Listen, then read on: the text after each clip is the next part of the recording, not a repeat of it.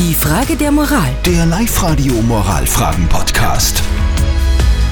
Die heutige Frage der Moral hat uns erreicht und zwar vom Roman, der hat sie uns auf die Live-Radio-Facebook-Seite geschrieben.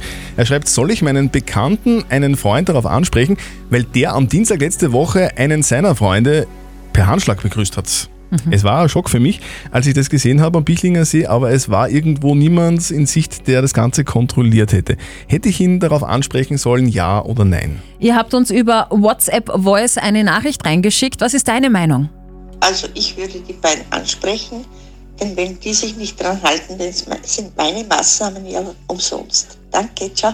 Also das muss man auch sagen, das ist das Echo von euch auch, wie ihr über WhatsApp reingeschrieben habt. Die meisten schreiben unbedingt ansprechen, weil wenn sich keiner dran hält, dann verbreitet sich das Virus ja wieder rasend schnell. Also unbedingt ansprechen. Was ist die Meinung von unserem Moralexperten Lukas Kehlin von der katholischen Privatuni in Linz? Das Beispiel des Händeschüttelns zeigt, wie schnell sich gesellschaftliche Normen verändern. Vor gut zwei Monaten hätte es noch unhöflich gegolten, die Hände nicht zu schütteln. Nun erschrickt man, wenn jemand aus Gewohnheit einem die Hand zur Begrüßung ausstreckt. Mit dem veränderten Grüßverhalten, obwohl epidemiologisch sinnvoll, geht ein wichtiger Aspekt menschlichen Kontaktes verloren. Das sollten wir uns bewusst sein auch wenn wir für absehbare Zeit darauf verzichten sollten. Und daher sollten Sie Ihrem Freund auch darauf ansprechen. Man sollte den Freund also darauf ansprechen, weil vielleicht hat er es ja einfach auch nur vergessen.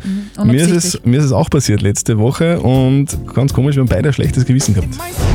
Die Frage der Moral. Der Live-Radio Moralfragen-Podcast.